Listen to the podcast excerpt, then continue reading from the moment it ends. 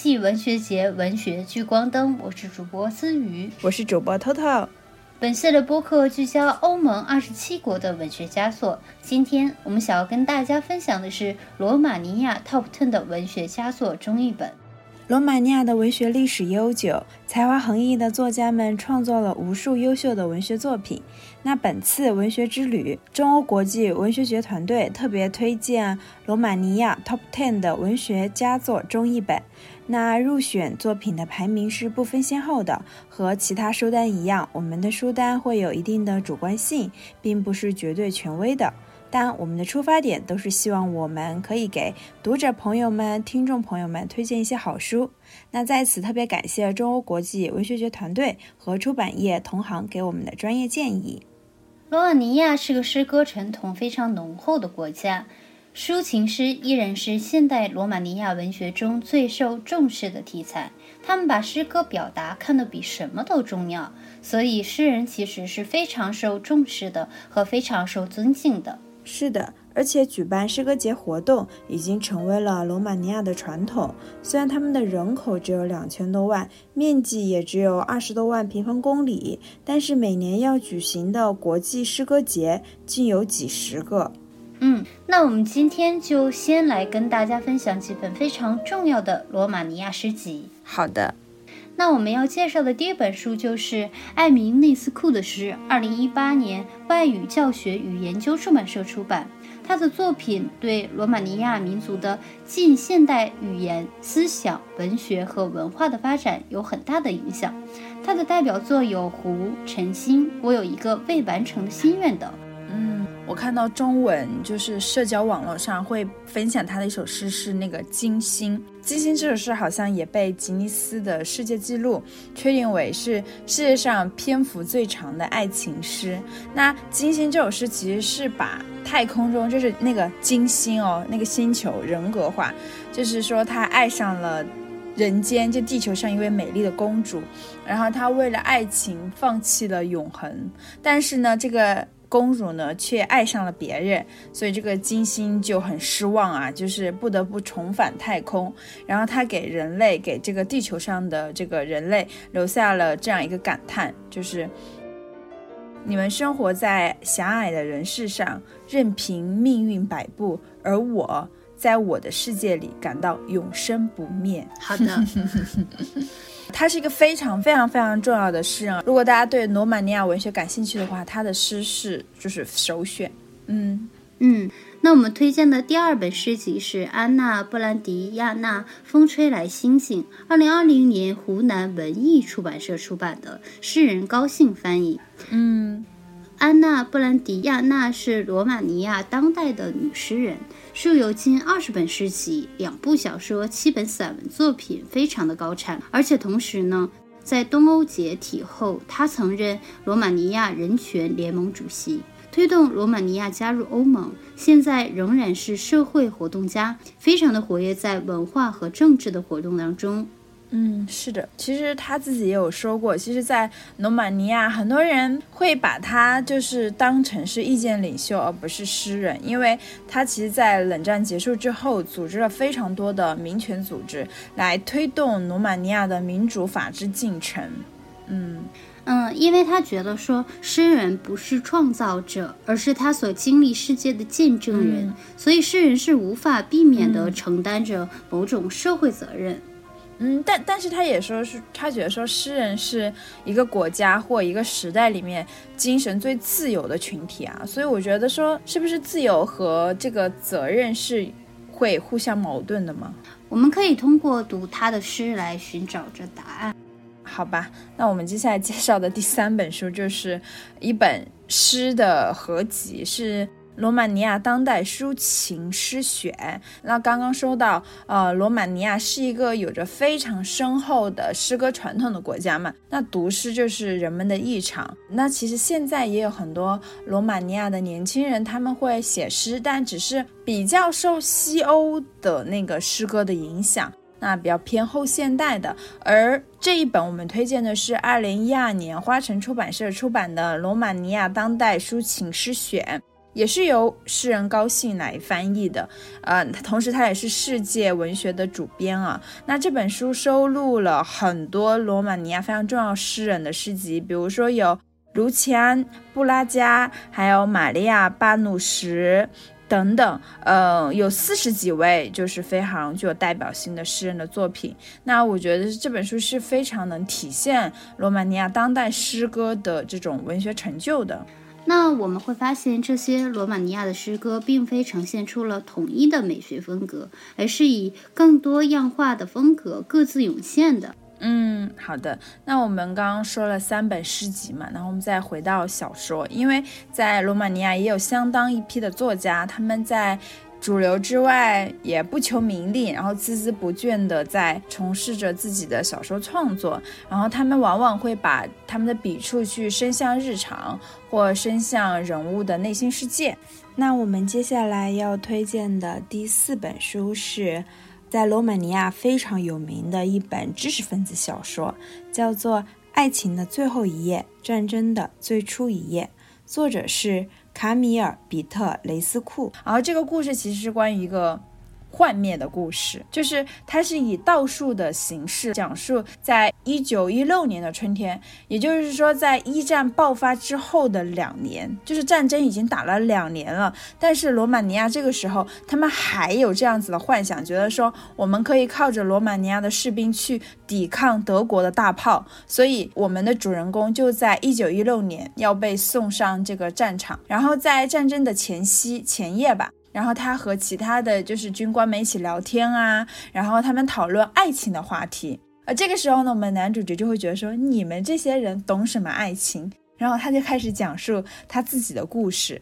就他妻子是一个非常漂亮的人，然后他们在结婚之后呢，突然得到了一大笔的遗产，而有了钱之后呢，就是他俩的关系就开始转变啊。他的妻子，比如说变得越来越虚荣，然后有出轨的行为。这个男的也发现了他妻子的这种出轨，但是其实比较有意思的是，他表面看起来吧，就非常的云淡风轻，但内心世界是非常的波澜壮阔的。就比如说，他内心深处都可能想要杀掉他妻子，就恨死他了。但他表面又是情不自禁的去拥抱的这个人，然后屡次的就是想要回到他的身边。所以我觉得这个是很有意思的。嗯嗯，那听起来真的是一个很精彩的故事。那我这边要介绍的第五本书是《一封遗失的信》，作者是杨路卡·卡拉加列，二零零八年中国国际广播出版社出版的。那一封遗失的信是一部四幕喜剧，是罗马尼亚文学史上最有价值的喜剧作品，也是罗马尼亚各大剧院的保留剧目，一直都非常受欢迎。是的，其实这个剧目好像在中国有演出。嗯，它讲述的是一个在确定议员候选人时发生的一系列事件，比较偏政治讽刺喜剧。嗯，那在这出戏里呢，可以看到两个敌对政党的党员之间相互仇视、斗争、和解的过程。嗯，故事的结局也是非常的现实，因为获胜者呢，并不是最优秀的，而是在权力之争中最擅长使手腕、用伎俩的人。嗯，那呃要推荐的第六本书是《两天的世界》。这本书的作者叫做乔治·伯雷伊泽，然后呃。他也是罗马尼亚当代文学史上最负盛名的作家之一吧。他其实本人出身是比较好的，受教育水平也很高，但是也是因为战争啊，然后就变得又穷，然后又生病，然后所以他写的东西后面都会比较偏灰暗吧。所以《两天的世界》这本书其实是就是写主人公和他妻子两天的生活嘛。第一天是冬至，然后这一天这个男的吧，他就。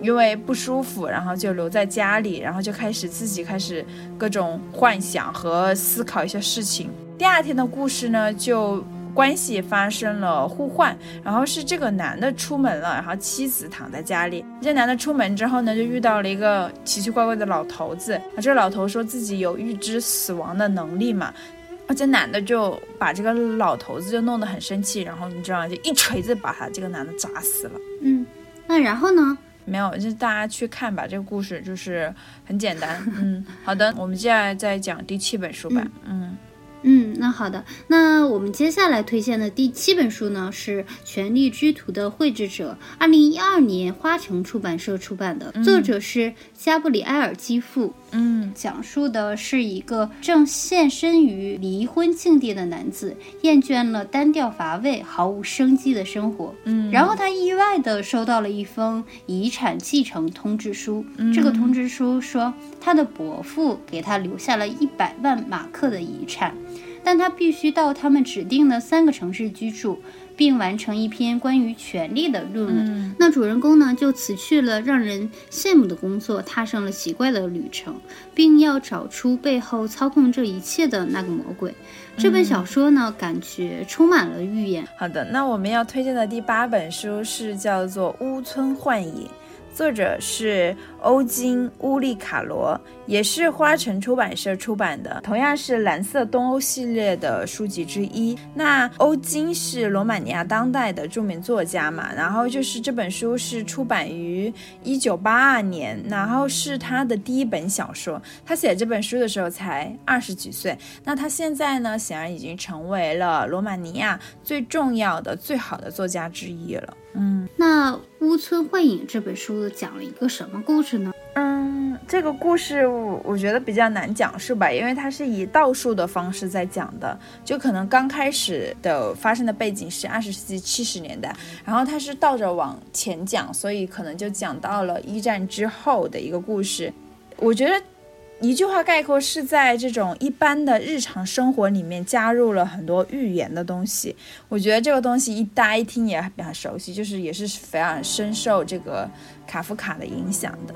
嗯嗯，那我们接着就是要分享的第九本书。好的，嗯，这本书呢叫做《患病的动物》，二零二一年花城出版社出版的，作者是呃尼古拉布列班。呃，小说围绕着几桩连环谋杀案的调查展开，嗯，有非常缜密的逻辑与纷繁的人际关系。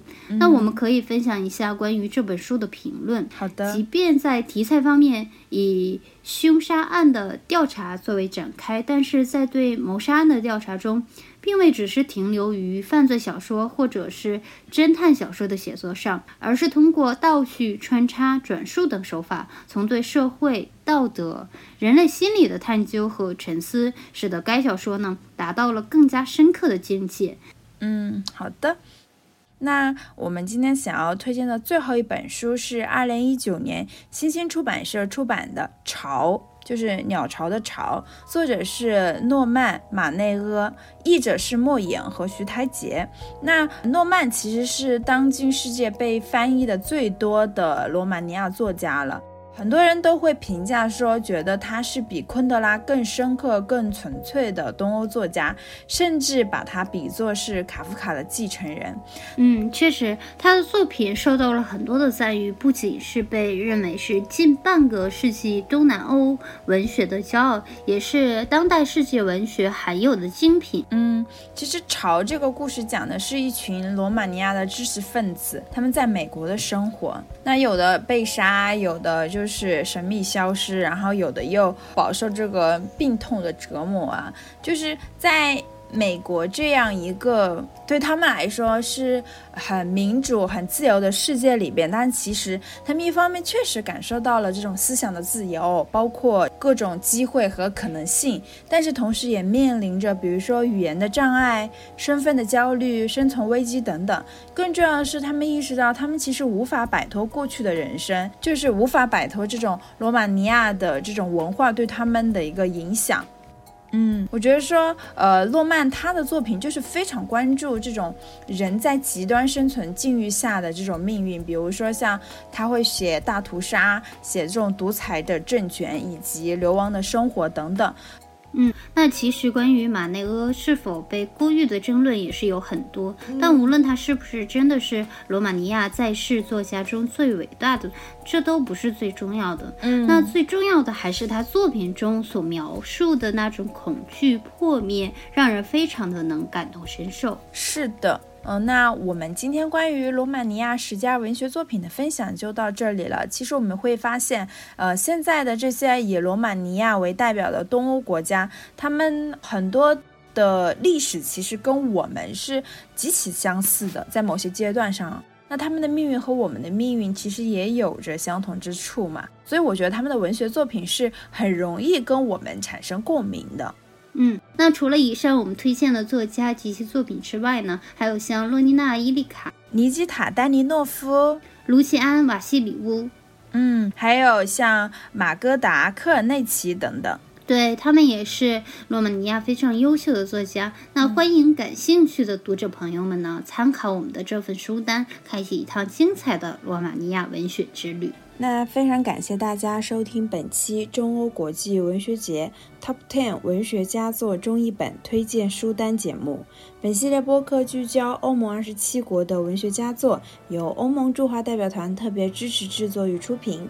那我们下期再见，再见。